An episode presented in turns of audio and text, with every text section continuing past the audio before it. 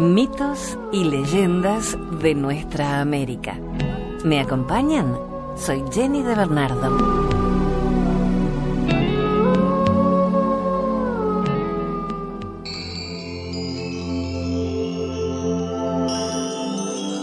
Quiero contarte leyendas de Ecuador. Vamos a hablar de los Sáchila, también llamados Colorados que son un pueblo indígena que habita en la provincia de Santo Domingo. Su idioma es el sáfiqui, de la familia lingüística barbacoana, que quiere decir verdadera palabra. Los hombres de este grupo étnico son fácilmente distinguibles por su indumentaria, especialmente en la forma de su peinado. Este consiste en raspar las zonas temporales de la cabeza y cortar el resto de sus cabellos de tal manera que su peinado toma la forma de un casco. Utilizan grasas de animales y semillas del achiote para colorear este peinado. En sus tradiciones, cuentan que durante una época en que una epidemia de viruela diezmaba a la población de los Áchilas, un médico brujo habló con espíritus para pedirle consejos sobre cómo curar a los enfermos de la epidemia. El espíritu lo guió hasta un arbusto de achiote y los instigó a cubrir completamente su cuerpo con el jugo de las vainas del fruto. Luego de varios días, los casos mortales disminuyeron en forma dramática. Ellos se consideran por siempre en deuda con el espíritu de esa planta por la protección contra la viruela que ésta les brindó. Eran conocidos como achutines.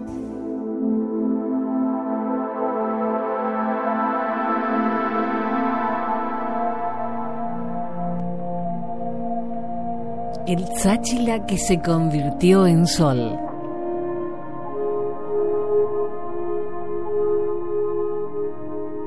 Hace muchísimos años atrás, cuando los abuelos podían conversar con los pájaros, en el cielo existía un enorme tigre de enormes fauces, ojos como rayos, con garras poderosísimas y un pelaje reluciente que vivía en la oscuridad.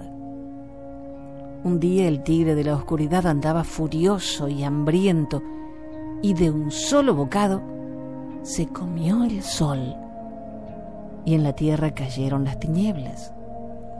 Los sáchilas, que tenían sus casas en Santo Domingo, vivían así en esa interminable noche y no hallaban qué hacer. Se tropezaban constantemente unos con otros y se la pasaban golpeados y adoloridos, así que prefirieron encerrarse en sus casas y no salir. No había cómo sembrar ni cazar, y la comida escaseaba. En más de una ocasión se escuchaban los gritos desesperados de los que eran atrapados por las fieras de la selva que se escondían entre las sombras.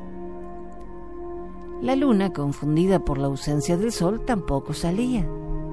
Y eso era aún más grave porque ya no había cómo enamorarse con su luz. Los pájaros morían sin el amanecer y los ríos empezaron a secarse, porque confundida la lluvia sin la guía de los astros celestes, tampoco caía. Angustiados, los sáchilas decidieron hacer su propia luz e intentaron encender ramas y alumbrarse con su fuego, pero fue inútil. El copal ya no prendía y el palo de Camacho solo se encendía en manos de los ancianos que todavía guardaban las buenas costumbres. Pero ellos, los más débiles, pronto morían. Mientras tanto, el tigre de la oscuridad, con sus fauces bien abiertas, se acercaba cada vez más a los atemorizados sáchilas. Sus pasos ya se escuchaban muy cerca de las casas. Viendo tanto desastre, a los sabios ancianos se les ocurrió crear su propio sol. Los chamanes se reunieron y pensaron que esto se podía lograr convirtiendo a un joven sáchila en el poderoso astro.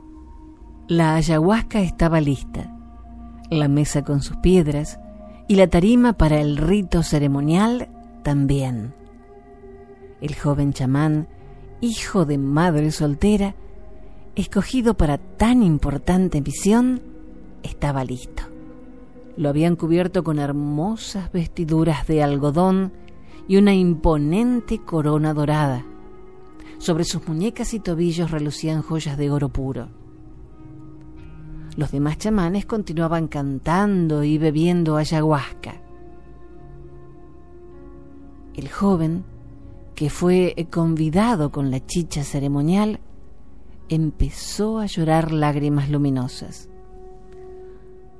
Su rostro fue cubriéndose lentamente de una luz acuosa, mientras se elevaba hacia el camino del sol, que era todo de plata. Allí, una hermosa mula, construida hasta sus riendas y montura animal, empezó a ascender hasta que lo perdieron de vista. Al día siguiente, al despertar, todos esperaban la ansiada luz, pero lo que vieron fue un día nublado, con algo de claridad, pero aún sin sol. Así pasaron tres días tristes y sombríos. Al cuarto día, su sorpresa fue total. Apenas si podían abrir los ojos, una luz incandescente los quemaba y era casi imposible de aguantar. Ahí estaba el sol de nuevo, reinando en lo más alto, alcanzando con sus rayos a cada uno de los sáchilas. Hermoso en todo su esplendor, ahí estaba de nuevo, pero no lograban soportarlo. Recordaron entonces los ancianos que el joven que se convirtió en sol tenía dos ojos y que seguramente estaba alumbrando con los dos. Sería necesario que alumbrara solo con uno. Así que lanzando una gran piedra hacia el cielo, lograron su objetivo y pudieron por fin volver a disfrutar de las bondades del Rey Sol, que ahora anda con un solo ojo. Dicen que en el cielo están colocadas doce trampas para atrapar perdices y que en la última, en la duodécima, en la que los chamanes llaman la curva del sol, está sentado el tigre de la oscuridad, con sus enormes fauces abiertas, esperando comerse al joven Sáchila, si éste al pasar no le entrega sus perdices.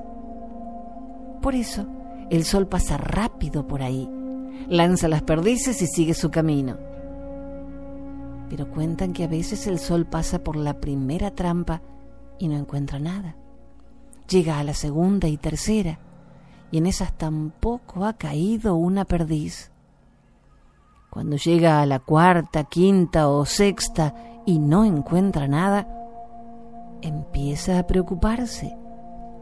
Le queda solo la mitad de camino para encontrar perdices, y si no, el tigre de la oscuridad se lo tragará sin compasión, dejando otra vez al mundo en tinieblas.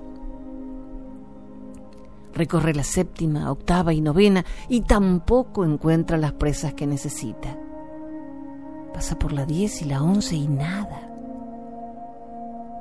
Solo queda una trampa por revisar, la que es su última esperanza.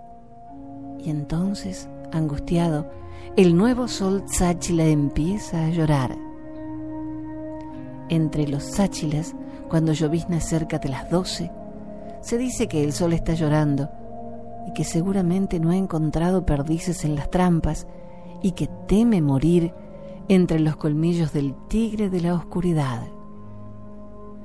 Dicen que hasta ahora el sol siempre ha logrado encontrar una perdiz aunque sea en la última trampa, justo antes de empezar a descender, para que poco a poco la luna pueda salir y después iniciar su recorrido otra vez. extraído del recuerdo de los abuelos, literatura oral aborigen.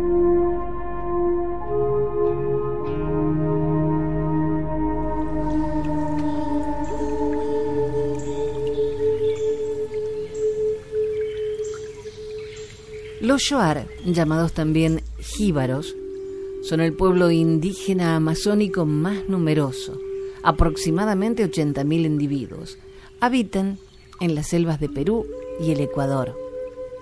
La mitología Shoar está vinculada a la naturaleza y a las leyes del universo y se manifiesta en una amplia gama de seres superiores relacionados con fenómenos tales como la creación de la vida, del mundo, la muerte, las enfermedades.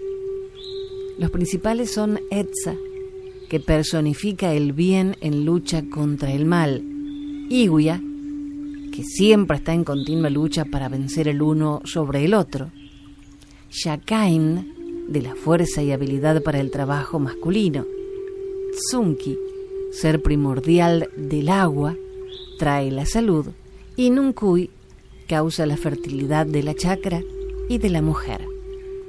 La reducción de cabeza es una tradición ancestral shuar y tiene gran simbolismo.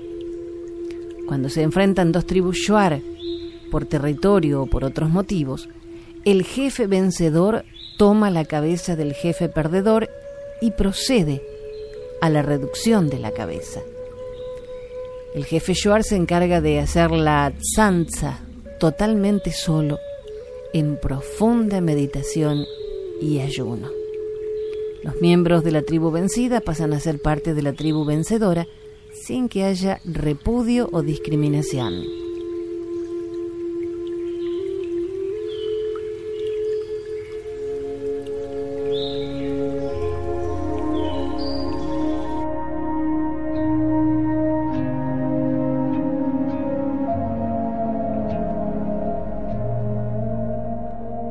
En Ecuador existe una comunidad indígena llamada Shuar. Los abuelos cuentan leyendas muy antiguas que pasan de generación en generación.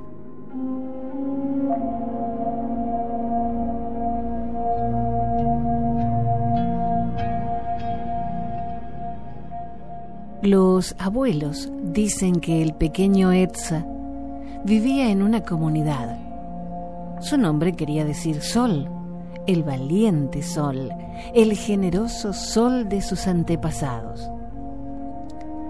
El abuelo Arutam, que en Shuar quiere decir poderoso espíritu, tigre de la mañana, mientras caminaba por la selva entre gigantescos matapalos y frondosos copales, chambiras y pitahayas, relataba a los niños de qué manera el luminoso Etza le devolvió la vida a los pájaros. Iguia es un demonio terrible, explicó Arutan. Desde siempre ha tenido la costumbre de atrapar a los Yuar y meterlos en su enorme shigra para después comérselos. Fue así como en cierta ocasión el cruel Iguia atrapó y luego se comió a los padres de Etza. Entonces raptó al poderoso niño para tenerlo a su lado y durante mucho tiempo le hizo creer que su padre era él. Cuando Etza creció, todos los días al amanecer salía a cazar para el insaciable Iguia, que siempre pedía pájaros a manera de postre el muchacho regresaba con la gigantesca shigra llena de aves de todas las especies. Pero una mañana, cuando apenas empezaba su cacería, descubrió con asombro que la selva estaba en silencio.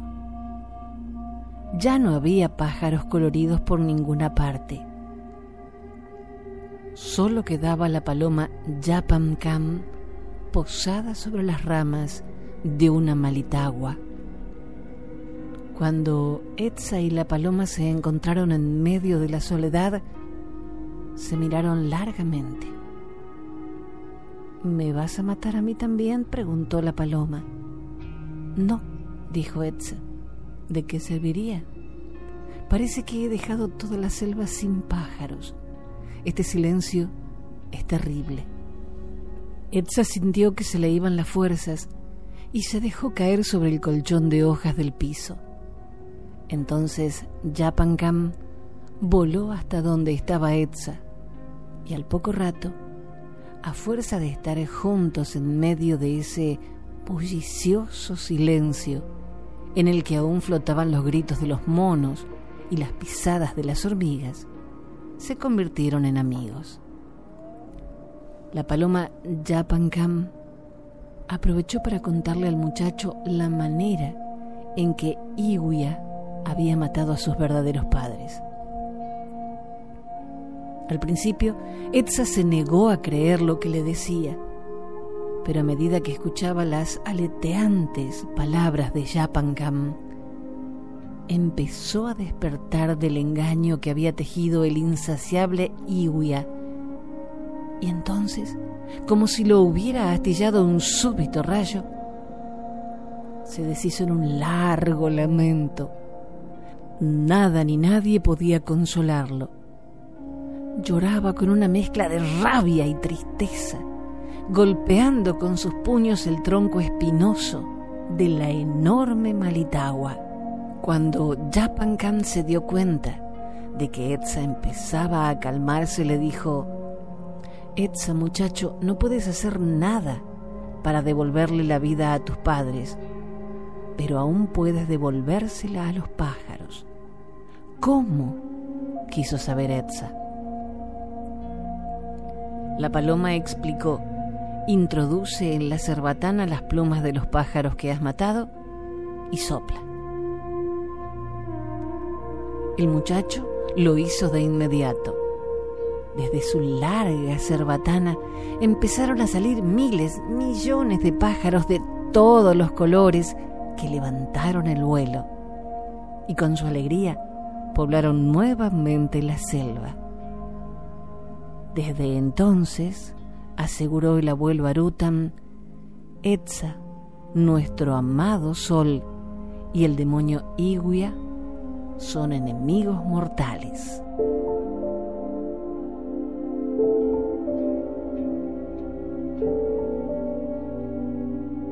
Antes de la llegada de los españoles, el panecillo era conocido como Yavirac. Vamos a compartir ahora dos leyendas acerca de este cerro. en el libro Leyendas del Ecuador de Edgar Allan García se encuentra una interesante leyenda que ahora vamos a compartir. Antes que llegaran los españoles, este sitio era conocido como Yavirac. Y ahí, sobre su cima, los indígenas anteriores a los incas y más tarde los incas que invadieron estas tierras, festejaron el Inti Raimi, la gran fiesta del sol. Así, el 21 de junio de cada año, los indígenas de distintas regiones se reunían en el Yavirac para cantar, bailar, beber y alabar en una ronda de alegría al Altísimo Señor del Cielo que moría cada tarde y renacía cada mañana, al generoso Inti. Pues bien, según la leyenda, Atahualpa, que en realidad se llamaba Atabalipa, había mandado construir en la cima del Yavirac un templo de oro puro, motivo por el cual, luego de que los españoles mataran al Inca Atahualpa, que en ese entonces tenía 33 años, marcharon a toda prisa hacia Quito con ansias de repartirse el templo de oro que estaba en la cima del Yavirac. Los españoles, que sudorosos y cansados subieron a la cima del Yavirac, encontraron con que no había ni una sola pepita de oro sobre la tierra seca. El templo del sol había desaparecido como por arte de magia. Pero lo que no sabían ni supieron nunca que dentro del Yavirac, en el corazón del cerro, entrando por caminos secretos llenos de arañas ponzoñosas y alacranes gigantescos y desfiladeros llenos de trampas mortales, se encuentra el templo del sol, cuidado por cientos de doncellas hermosas que no envejecen nunca, y por una anciana sabia que presuntamente es la mismísima madre de Atahualpa. Además, la leyenda dice que si logras encontrar la entrada y luego de salvarte de los peligros que te esperan, llegas por fin a la morada de la anciana, tienes que pensar muy bien en lo que dices y haces. Si la anciana te pregunta mirándote fijamente a los ojos, ¿qué buscas en estos recintos sagrados? Tienes que decir que eres pobre que has ido a dar ahí por accidente, que solo buscas la salida y que juras nunca revelar la entrada secreta a aquel templo.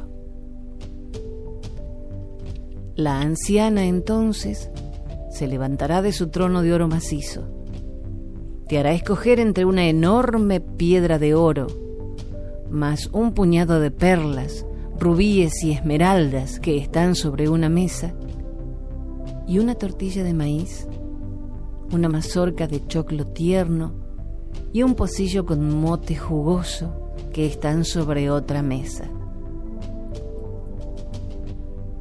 Piénsalo bien, pues si escoges la primera mesa, es probable que al salir te encuentres con que en vez de riquezas, solo llevas un pedazo de ladrillo y unas cuantas piedras comunes en las manos.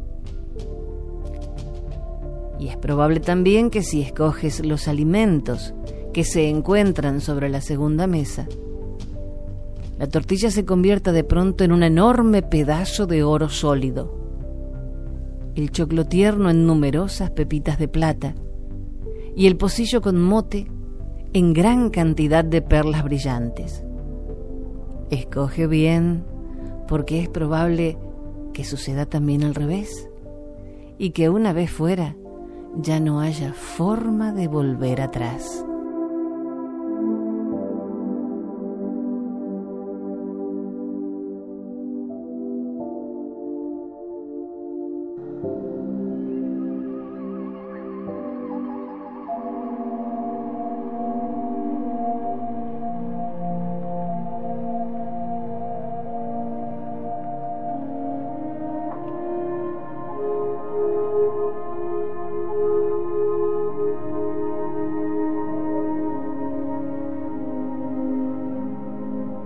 El Panecillo es una elevación natural de 3.000 metros sobre el nivel del mar.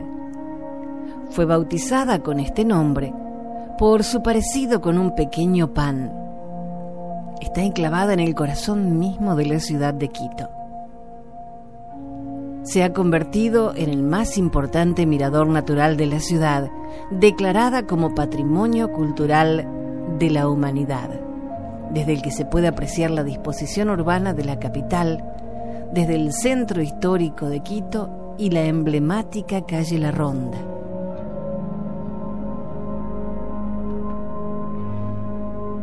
Cuenta una leyenda que había en Quito una mujer que diariamente llevaba su vaquita al panecillo. Allí estaba siempre porque no tenía un potrero donde llevarla. Un buen día, Mientras recogía un poco de leña, dejó a la vaquita cerca de la olla. A su regreso ya no la encontró. Llena de susto, se puso a buscarla por los alrededores. Pasaron algunas horas y la vaquita no apareció. En su afán por encontrarla, bajó hasta el fondo de la misma olla. Y su sorpresa fue muy grande cuando llegó a la entrada de un inmenso palacio. Cuando pudo recuperarse de su asombro, miró que en un lujoso trono estaba sentada una bella princesa. Al ver allí a la humilde señora, la princesa sonriendo preguntó, ¿Cuál es el motivo de tu visita?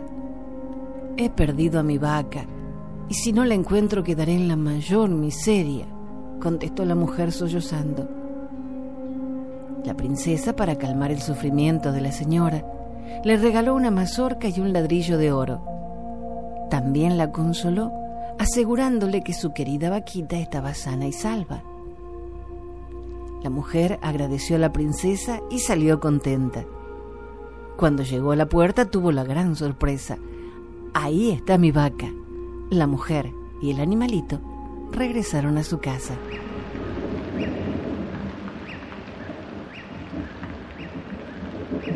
Cuartan el sapo.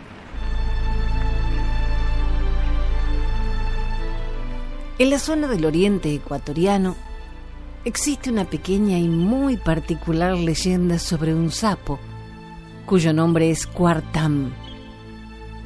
Se trata de un curioso anfibio que tiene la capacidad de convertirse en un feroz tigre cuando alguien lo molesta. Cuenta la historia que hace varios años un shuar caminaba en la selva espesa del oriente. En medio de la noche, mientras iba de cacería, pensando durante el camino, muy incrédulo, de que el sapo cuartán existiera. Sin pensarlo dos veces imitó su canto, que por cierto, se dice que viene de los árboles. Así empezó, cuartantam, cuartantam. De esa forma quería comprobar si en realidad lo estaba retando. Pero para su fortuna, nadie pasó. Pasaron algunos días y cada vez que el Joar iba de cacería cantaba cuartantam, cuartantam, a ver si me comes, mientras reía. Un día su mujer, muy preocupada, le pidió que no volviera a hacerlo, pues sabían que aquel sapo a la vista era inofensivo, pero cuando se enojaba lo hacía de verdad.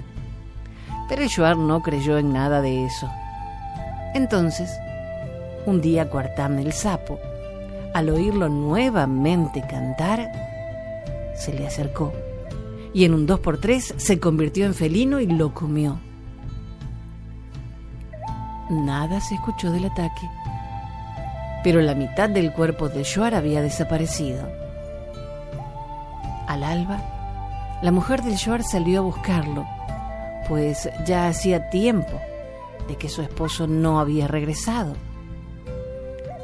Al encontrar la mitad del cuerpo del que era su marido, inmediatamente pensó en el sapo Cuartam, así que decidió matarlo. Llegó hasta el árbol donde el batracio cantó la noche anterior. Y luego de varios machetazos, tumbó el árbol que al caer mató al sapo que ya se había convertido nuevamente en sapo con un estómago inmenso. La mujer cortó rápidamente la panza de Cuartán sin ningún recelo, y los pedazos del shuar rodaron por la tierra. La venganza no le devolvió la vida al shuar, pero su mujer pudo contar que nunca es bueno imitar a Cuartán, pues, aunque ella creía haberlo matado, a lo lejos en la tupida floresta se escuchaba de nuevo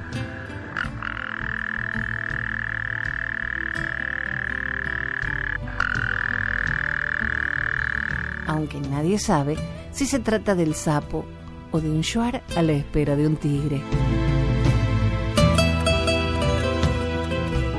Dijo un escritor y humorista alemán, la memoria es el único paraíso del que no podemos ser expulsados.